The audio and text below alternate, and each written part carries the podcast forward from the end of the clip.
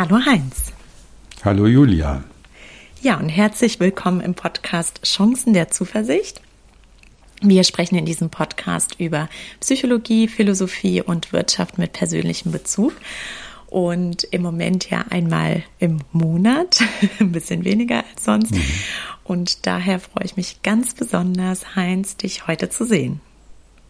Ja, toll, dass es geklappt hat. Also, ja, prima. Dann äh, lass uns einfach mal loslegen.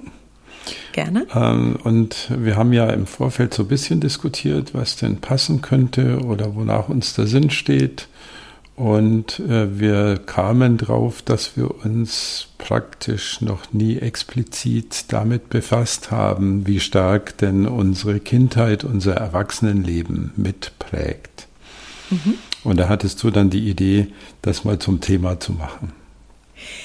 Ja, weil ähm, ich finde, das ist ein ganz interessantes Thema, denn wir alle haben ja bestimmte Erfahrungen in unserer Kindheit gesammelt, ob das unsere Erziehung war oder ähm, ja Erlebnisse wie ein Umzug in ein anderes Land oder eine andere Stadt und eine bestimmte Schule und äh, ja viele mhm. viele unterschiedliche äh, Möglichkeiten zur Erfahrung und das begleitet uns ja im Leben. Und die einen ein bisschen mehr, die anderen vielleicht ein bisschen weniger, vielleicht manche Dinge auch unterbewusst. Und ja, ich dachte, vielleicht könnten wir zum einen darüber sprechen, wie äh, stark uns das eigentlich begleitet. Also ist das ein, mhm. ja, in gewisser Hinsicht determinierender Faktor. Und ähm, ja, was es so für Kindheitsthemen gibt, die du vielleicht auch äh, mit deinen Coaching-Klienten besonders oft besprichst und ähm, ja, welche Erlebnisse uns vielleicht helfen, aber welche Erlebnisse uns vielleicht auch ja dann später in unserem Leben äh, ein bisschen im Weg stehen. Es gibt ja auch die sogenannten Glaubenssätze, die mhm, uns ja oft mhm. begleiten. Ja, also sowas wie ich muss stark sein oder ich muss perfekt sein oder ja, das äh, kommt ja auch oft aus der Kindheit. Ja, also es ist natürlich auch ein klassisches psychologisches Thema, sehr stark inspiriert ja durch Sigmund Freud, durch die psychoanalytische Lehre, die ja die Kindheit sehr intensiv betont und sagt, alles, was wir in uns auch unbewusst so verhandeln und abwickeln, hat mit der Kindheit zu tun. Von den psychoanalytischen Interpretationen ist man heute wieder ein bisschen abgerückt, aber nicht von der Tatsache, dass das, was wir als Kinder erleben, in irgendeiner oder schrägstrich verschiedenen Formen prägend ist. Weil als Kind hat man ja zunächst äh, gar keine, also man ist ja zunächst mal abhängig. Also es geht ja darum, mal zu überleben und wir sind ja eigentlich zu früh auf der Welt und äh, können weder gehen noch uns selber ernähren, äh, noch in noch irgendwas. Äh, also wir sind eigentlich völlig völlig ausgeliefert und so wie wir da ausgeliefert sind, solange uns unsere Eltern noch ernähren und sichern müssen, so sind wir es dann später auch ein bisschen, wenn es um die Einflüsse auf der, aus der Umwelt geht, die wir irgendwie kognitiv begreifen können. Also Kinder nehmen ja die Welt, in die sie da geboren werden, als die Welt so wie sie ist. Also sie haben ja keine, wir haben ja keine Alternativen. Also mhm. wenn äh, unser Vater uns schlägt, nehmen wir mal ein heftiges Beispiel, dann äh, haben Kinder die Hypothese, das ist so. Das Leben ist mhm. halt so. Mhm. Also jetzt nicht als bewusst formulierte Lebensphilosophie, aber man weiß halt, dass es dann so dazugehört. So mit allen. Ähm, also es, manche gehen sogar so weit in der Psychologie zu sagen, Kinder müssen sich, um Überlebensfähigkeit zu beweisen, das, was sie erleben, als Liebe definieren. Mhm. Also das bedeutet, dass ein geschlagenes Kind dann irgendwo für sich einen Mechanismus braucht, zu sagen, aha, das ist wohl eine Form von Liebe. Mhm. So, mhm. also so weit gehen einige Autoren. Ja, und was wir natürlich mitkriegen, sind Denkstile, Arbeitsstile, von der Frage, wie, also ganz simple Fragen. Also welche Rolle spielt das Essen bei uns? Äh, sitzen wir da zusammen? Wie wichtig ist das Aufräumen? Wer ist wann zu Hause? Habe ich Geschwister oder nicht? Worüber wird geredet? Äh, sitzen wir am Abend alle vor der Glotze? Machen wir Urlaub? Äh, ist Kultur ein Thema für unsere Familie oder eben nicht? Welche Rolle spielt Leistung? Und da sind wir jetzt sehr mhm. nahe an meinen Coaching-Klienten. Um mal eine Frage, äh, Achtung, Spoiler-Alarm vorwegzunehmen, ähm, bei meinen leistungsorientierten äh, Klientinnen und Klienten haben wir oft Elternhäuser, die eine Verwechslung von Leistung und äh, Liebe nahelegen. Mhm. Also nur wenn du leistest und wenn du gute Noten hast und wenn du auch aufs Gymnasium kommst und wenn du dann studierst, geben wir die, dir die Zuneigung, die du eigentlich brauchst. Das findet man in einem Coaching-Selektionsprozess, weil Coaching-Klienten selektieren sich natürlich selber auch relativ häufig und da müssen wir oft ähm, ja schon gemeinsam auch ein bisschen aufräumen. Also Julia, das war jetzt eher so ein Rundumschlag, mhm. also so eine Rundumperspektive. Ähm, ja, vielleicht können wir da auch ein bisschen äh, an der Stelle genau. tiefer mhm. gehen, mhm. denn ja, das finde ich gerade ganz, ganz spannend, was du sagst. Also bleiben wir mhm. mal bei dem Leistungsbeispiel. Ähm, wenn mhm äh, du Coaching-Klienten oder Klientinnen hast, die sehr leistungsorientiert sind, ähm, weil sie das aus ihrer Kindheit schon so gelernt haben, dass sie liebenswürdig sind, wenn mhm. sie auch äh, Leistung erbringen. Das heißt, was, was würdest du dann mit diesen Klienten ähm, oder Klientinnen aufarbeiten? Geht es darum, ähm, erstmal zu verstehen, äh, warum man, äh, warum Leistung so wichtig für diese Person ist oder ähm, kannst du vielleicht da so ein bisschen tiefer gehen und ein Beispiel machen? Ja, sich das erstmal bewusst zu machen. Mhm. Also da hatte Sigmund Freud natürlich schon recht, wenn die Dinge ins Bewusstsein dürfen, die wir normalerweise als selbstverständlich nehmen, und das sind wir nicht viel anders als Kinder. Also wir haben ja wenig äh, Chancen, innerhalb eines Systems über das System zu reflektieren, sondern wir sind da drin und wir machen dann halt ein anständiges Abitur und gucken, dass wir studieren können oder welche Karriere auch immer. Das kannst du auch äh, übertragen auf andere Berufe, also auch im im Handwerkerbereich habe ich das auch erlebt, wo dann der äh, erfolgreiche Installateur unbedingt will, dass sein äh, Sohnemann auch Installateur wird und genauso beliebt ist bei den Kunden durch die Leistung, die er erbringt und dann eben auch am Wochenende da ist. Also das ist jetzt unabhängig vom akademischen Grad, mhm. ähm, mhm. taucht es dann immer wieder auf und der erste Schritt ist immer, dass man sich das mal bewusst macht. Also welche, in welcher Art und Weise haben denn meine Eltern äh, mit mir über die Schule geredet. Mhm. Zum Beispiel. Und da hat jeder, den ich kenne, hat da Dialoge ähm, gespeichert im emotionalen Erfahrungsgedächtnis. Also was ist passiert, wenn ich heimkam und hatte eine 5? So. Mhm. Also mein Vater hat dann, ich kann das gerne offen erzählen, hatte gemeint, wenn ich äh, äh, keine Ahnung, was er da gesagt hat. Also ich habe schon eine Ahnung. Also ich will nur keinen Beruf disqualifizieren. Deswegen hatte ich gerade eine Bremse drin. Also wenn du Schuster werden willst, dann kannst du schon so weitermachen und wir können dich ja von dem Gymnasium runternehmen. Mm. So. Mm. so, und das weiß ich heute noch. Mm. Und das ist ja schon ein paar Jahrzehnte weg. Mm. Das muss man sich mal vorstellen. Mm. Und ich höre den Satz noch, ich höre seine Stimme. Und wäre mein Vater nicht ein herzensguter Mensch gewesen, der dann selber solche Sätze wieder bereut hat, mhm. weiß ich nicht, wie stark mich das dann geprägt hätte. Mhm. So. Aber es hat mich immerhin so geprägt, dass Leistung natürlich ein Thema ist. So, mhm. und jetzt habe ich das mal am eigenen Beispiel festgemacht, aber es gilt, äh, also wenn es um Aufarbeiten geht, dann bedeutet es, sich mal solche Sätze bewusst zu machen. Du hast, du hast ja Glaubenssätze genannt. Und ähm, häufig, als wir über diese äh, irrationalen Ideen geredet haben, mhm. kamen wir ja drauf, dass, dass jeder von uns sowas wie einen äh, inneren Richter dabei mhm. hat und mhm. der kriegt natürlich dort sein Material und den mhm. nehmen wir ein Leben lang mit. So, und was würdest du, was würdest du sagen, ist das dann, also wenn wir beispielsweise bei diesem Beispiel bleiben weiter, ist mhm. das dann mhm. Teil der Persönlichkeit? Ähm, ähm, also um es vielleicht konkreter zu formulieren, ist es dann Teil deiner Persönlichkeit, dass du leistungsorientiert wirst, weil du das so gelernt hast? Oder kann das auch später sein, dass du merkst, ich bin eigentlich gar nicht so leistungsorientiert, aber weil ich das immer mhm. noch so in mir drin habe, äh, diesen, diesen Anspruch, ähm, äh, gehe gehe ich diesen, diesen Weg beispielsweise, also bestimmte Leistungen mhm. zu erbringen. Und wenn ich es nicht machen würde, würde es mir eigentlich viel besser gehen. Ähm, was ist da deine Einschätzung?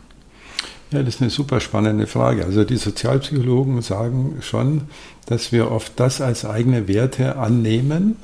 Mhm. Also dass wir glauben, das sind unsere eigenen Werte, äh, die eigentlich von außen kommen.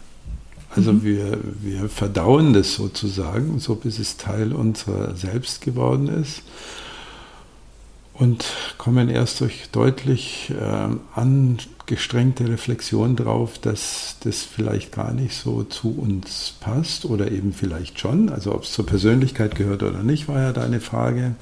Aber die Idee von humanistischer Psychologie und äh, aufklärerischer Philosophie ist, dass wir die Freiheitsgrade erweitern. Mhm. Also dass wir schauen, welche Handlungsoptionen gibt es denn noch und täten wir nicht andere vielleicht viel besser. Mhm. Also Ben Furman, einer der weltberühmten Kindertherapeuten, der mittlerweile auch mit Erwachsenen arbeitet, seit 15 Jahren, hat ja mal den Satz geprägt, es ist nie zu spät für eine glückliche Kindheit. Das heißt, wir haben mhm. schon Möglichkeiten, Dinge auch anders zu sehen, sie mhm. ins andere Licht zu stellen, sie umzuinterpretieren. Mhm. Und das ist dann Teil des Coachings oder bei manchen eben auch Teil der Psychotherapie. Mhm. Und es geht immer um die Freiheitsgrade, die wir dabei für unser Leben und für unsere, für unsere Entscheidungen entwickeln können. Ja, um vielleicht auch bei deinem Beispiel äh, zu bleiben äh, mit deinem Vater, also wenn ich das so ansprechen darf, äh, vielleicht mhm. würde man dann im späteren Leben aufarbeiten, dass dein Vater ja nur das Beste für dich wollte. Und mhm. Äh, mit diesem Satz, ja, der dir vielleicht ja. an der einen oder anderen Stelle ja äh, diesen äh, ja als Glaubenssatz geblieben ist einfach und dich äh, dann vielleicht äh, auch zu, zu dieser Leistung ähm, äh, motiviert hat. Aber ne, also das aufzuarbeiten und zu verstehen, warum äh, bestimmte Dinge mhm. getan mhm. wurden, ja, ja. das ja, ist das, was du damit meinst. Ja, mhm. okay. Also man kann dann schon entdecken auch, dass hinter dieser vermeintlich äh, rüden mhm. pädagogischen Aktion steckt, steckt ja auch sowas wie Liebe oder mhm. sich kümmern und den Wunsch haben, dass aus, den, aus dem eigenen Nachwuchs was wird und Sorge haben, dass, also steckt ja auch eine Sorge dahinter, also wie lebensfähig mhm. und überlebensfähig sind wir denn? Also gerade bei meinen Eltern, die ja einen Krieg miterlebt haben und die Nachkriegszeit und so, da spielten natürlich auch materielle äh, Dinge eine, eine sehr große Rolle. Mhm. So, und wenn man das mal systematisch durchgeht, also welche, ich kann das gerne mal systematisieren, also welche, welche, welche Bereiche sind denn im Lauf der kindlichen Entwicklung tangiert von dem Wertekontext, mhm. von dem wir umgeben sind, dann ist ganz vorne, das hatte ich schon mal gesagt, die, die Sicherheit. Mhm. Also die ganz physische Sicherheit. Also bin ich im, als Frühchen im Brutkasten groß, groß geworden oder haben mich meine Eltern möglichst schnell weggestellt, weil ich immer genervt habe oder so. Und das führt natürlich dann auch zu bestimmten Anschauungen und die könnte eben heißen, ich bin hier nicht willkommen. Mhm. So, im ganz kleinen Baby schon. Oder ich bin in dieser Welt gut aufgehoben. Mhm. So, und das ist so früh, also das die allererste, die allererste Stufe ist die der physischen Sicherheit. Da werde ich umarmt, also da muss ich noch gar nicht äh, kognitiv irgendwas verarbeiten ähm, werde ich beschützt, ist es warm, äh, darf ich kuscheln und so weiter. Das ist mal die erste Stufe. Und das mhm. tragen wir tatsächlich manchmal als, als Erwachsene mit rum. Und es gibt ja den, ich mache jetzt mal einen ganz kleinen Exkurs, es gibt ja einen McClellan, den Motivationspsychologen, der in den 50er Jahren untersucht hat, wie ist es denn auf den höchsten Führungsebenen mit Grundmotivationen bestellt. Mhm. Mhm. Und der herausgefunden hat, es gibt drei, wenn man es mal zusammenfasst, auf die ganz grundsätzlichen Motivatoren, dann kann man sagen, Anschluss, Macht und Leistung sind mhm. entscheidend in einem unternehmerischen Kontext. Und auf den höchsten Führungsebenen findet er empirisch, und es gilt bis heute noch so, Menschen mit einem hohen Machtmotiv, mhm. mit einem hohen Leistungsmotiv mhm. und mit einem geringen Anschlussmotiv. Mhm. So, das ist eine deskriptive, ein deskriptiver Ansatz, kein normativer. Also da steckt mhm. nicht drin, es muss so sein, es soll so sein, sondern es ist so. Und das heißt, die psychologische Wahrscheinlichkeit, ich sage jetzt wahrscheinlich was sehr Gefährliches, ähm, Menschen da vorzufinden, für die das Anschlussmotiv nicht die größte Rolle spielt, also die sich nicht unbedingt willkommen fühlen müssen in dieser mhm. Welt, um es mal andersrum auszudrücken. Die Wahrscheinlichkeit, ganz oben eher solche zu finden, ist zumindest mal nicht von der Hand zu weisen. Ich mhm. möchte es mal sehr vorsichtig ausdrücken. Mhm. Also, also das, äh, ich, ich habe mal ein Führungskräftetraining gemacht, da wurden, und deswegen muss ich jetzt gerade so mhm. schmunzeln, genau diese drei Faktoren abgefragt. Und ah ja, äh, ja. Jetzt, jetzt verstehe ich auch warum. Ja. genau. das ist seriöse, äh, mhm. alte, aber im, mhm. im, im Sinne von äh, von Forschung, die sich bis heute mhm. gehalten hat. Und das sind ja immer die wertvollsten Dinge. Also die, die von heute auf morgen sich ändern, haben keinen großen mhm. Wert. Also was ist Mehrwert? Die äh, Pyramiden von Gizeh oder die Berliner Mauer. Also da kann man schon sehen, dass äh, mit, dem, mit dem Alter eine gewisse Qualität oft verbunden ist. So, ähm, die, also Sicherheit ist das erste. Genau, das erste. Also das Baby mhm. braucht die Sicherheit, dann kommt die Versorgung. Also äh, werde ich denn, also bin, bin ich alleine, sind die Leute, mhm. ist jemand für mich da? Ähm, versus ich kriege, also da, da, könnte man die Anschauung entwickeln, ich bin alleine, niemand ist für mich da, ich muss immer alles selber machen. Mein Papa hat meine Mama verlassen, ich musste die Küche machen nach der Schule und mich um meine kleine Schwester kümmern. Ich habe mhm. solche Coaching-Klientinnen in dem Fall.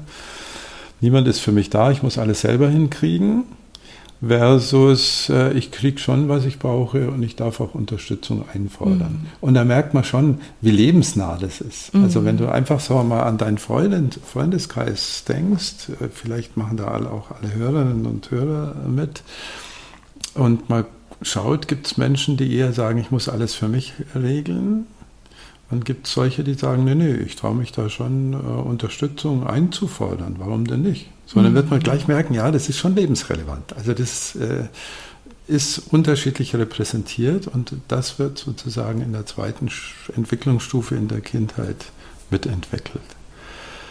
Das dritte ist es, was dann Eltern oft äh, Schwierigkeiten macht, nämlich dass Kinder plötzlich Freiheiten einfordern. Also früher nannte man das Trotzphase also das Austesten der Selbstbestimmtheit, mhm. wo Kinder dann gelernt haben, ich zu sagen und nein und in dieser Kombination dann auf äh, den Widerstand der Eltern treffen und umgekehrt.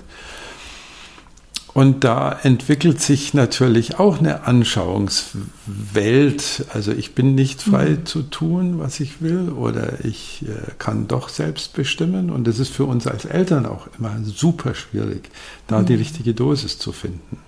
Mhm. Weil sowohl die vollkommene Autonomie, die ja zur Verwahrlosung äh, führen mhm. würde, als auch die paternalistische oder maternalistische äh, Autorität, die dann einengt, können es nicht sein, sondern wir suchen da als Eltern ständig eine Mitte. Von, von früh mhm. bis abend und bis die Kinder dann endlich aus dem Haus sind, sind wir damit immer noch nicht fertig.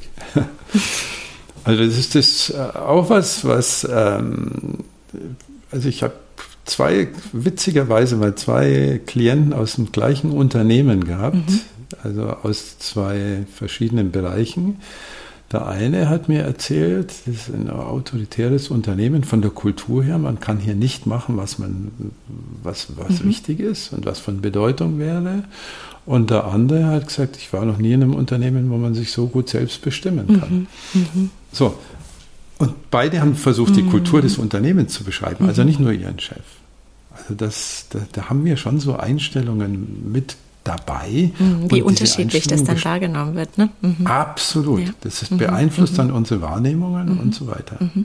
Soll ich die anderen zwei auch gleich machen? Ja, auf jeden Fall. Ja, auf jeden Fall. Okay. Also nochmal die ersten drei. Wir haben Sicherheit, dann die Versorgung, dann das Freiheitsthema, das relativ früh schon aufkommt. Und dann entwickeln sich ja so kleine Persönlichkeiten und da kommt dann das Thema Authentizität ins Spiel. Mhm. Ähm, also ich bin großartig und einzigartig auf dieser Welt, könnte da entstehen. Oder ähm, ich bin charmant und flexibel und als Anschauung vielleicht, äh, ich muss überlegen sein. Oder als Antipode, ich darf nicht zeigen, wie ich wirklich bin. Mhm. Oder ich werde so geachtet, wie ich bin. Also mhm. wie bin ich denn in dieser Welt?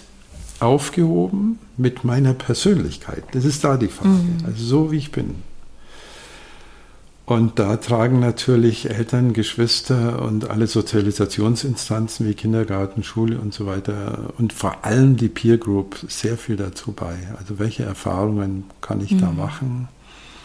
Und die Israelis haben in ihren Kibbutzim ja versucht, da einen großen pädagogischen mit großem pädagogischen Aufwand da ein positives Grundweltbild mal zu schaffen. Und die, also was man so ein bisschen sagen kann, soweit ich die Literatur kenne, ist, dass die Großfamilien da in ihrer Wertevielfalt ein bisschen günstiger waren. Mhm. Also wo man dann zur Oma gehen konnte, die einen dann doch verstanden hat. Mhm. mhm so. Mhm.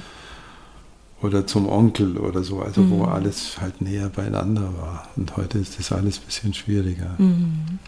Also nach der Freiheit kommt die Authentizität und ganz zum Schluss, also wenn die, wenn die Kinder dann äh, in die Pubertät kommen und noch tiefer über das Leben nachdenken, ist die Frage dieser Wert, des Wertes, der Werte äh, angelegt. Also wie, äh, also bin ich gut genug? Sozusagen mhm. für diese Welt. Also du meinst des eigenen Selbstwertes, okay. Mhm, mh. Des, ja, des mhm. eigenen, des eigenen Selbstwertes. Ja, genau. Mhm, mhm, mhm, okay. genau. Bin ich gut so, wie ich bin? Also es, es, es, wächst sozusagen als eine Blüte aus dem, aus dem Authentizitätsthema. Und wenn du dir das mal so anschaust, also wenn du einerseits sagst, ja, in der Kindheit sind diese fünf ähm, Episoden äh, relevant fürs, fürs Großwerden, egal in welcher Familie du bist und ob das explizit oder implizit geschieht. Mhm. Und wenn du andererseits schaust, welche, welchen hohen Stellenwert haben diese fünf Themen auch für uns jetzt als Erwachsene, mhm. wie sicher mhm. fühle ich mich.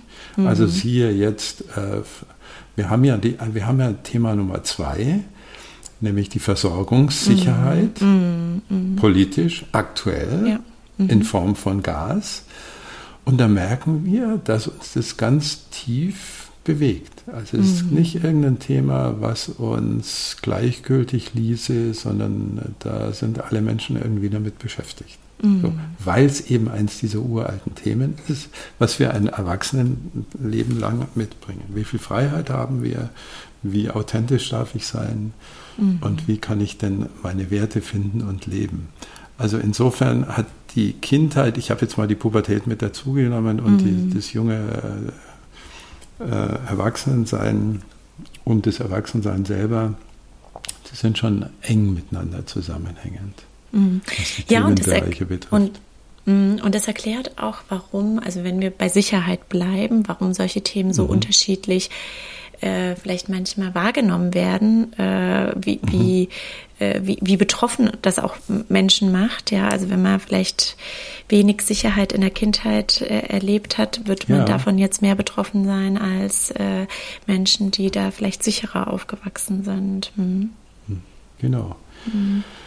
Und bei all diesen, äh, bei all diesen, ja, schon Wahrheiten, kann man das schon nennen, mhm. darf man eins nicht vergessen.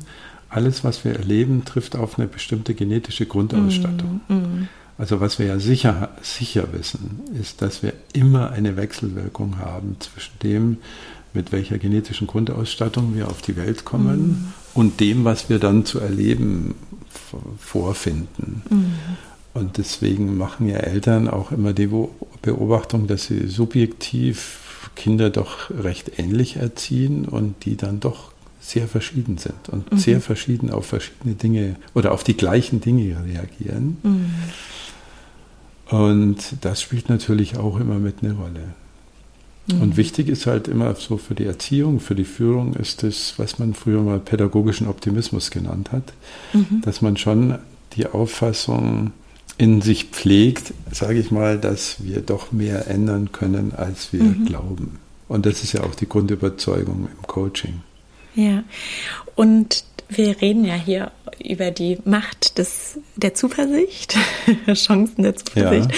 ist ja unser Titel. Und genau das ging mir gerade auch durch den Kopf, dass wir ja doch ähm, ja die in der Lage sind, äh, äh, die Gewichtung der Erlebnisse ja auch zum Teil selbst zu bestimmen. Ja, also ähm, äh, welche Gewichtung geben wir dem, was wir in der Kindheit erlebt haben, was äh, an was erinnern wir mhm. uns und mhm. äh, das ist vielleicht auch, was die Zuversicht äh, fördert, denn wir können auch ganz äh, konkret auch über die schönen Dinge nachdenken, ähm, Richtig. Die, Richtig. die vielleicht dann das Bild nochmal anders einfärben.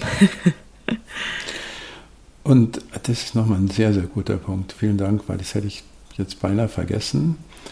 Also wir hatten ja mal geredet über den Zusammenhang zwischen Einstellungen und Verhalten. Mhm.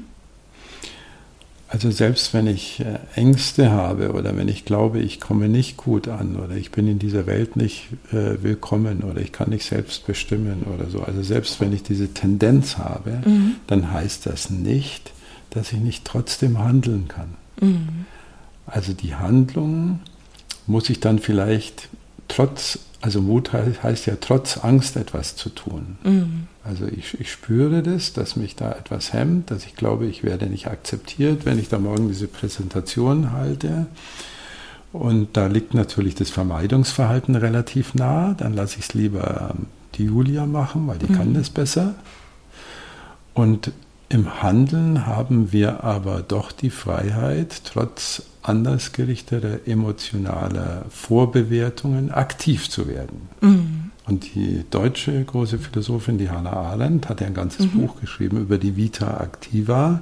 Mhm. Und das ist das, was sie damit auch unter anderem meint, dass ja jede Handlung ähm, ein Stück neuer Welt schafft, mhm. auch für mich selber. Und da daran zu arbeiten, dass wir nicht im Gefängnis unserer Kindheit sitzen, mhm.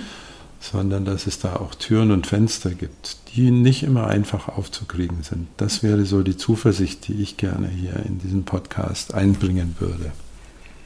Ja, schön, da bin ich voll bei dir. Und ähm, Heinz, ich fand es sehr interessant, heute mit dir über das Thema Kindheit zu sprechen. Vielen Dank für dein Wissen und ja, das Teilen deiner Erfahrung. Ja, gerne. Danke.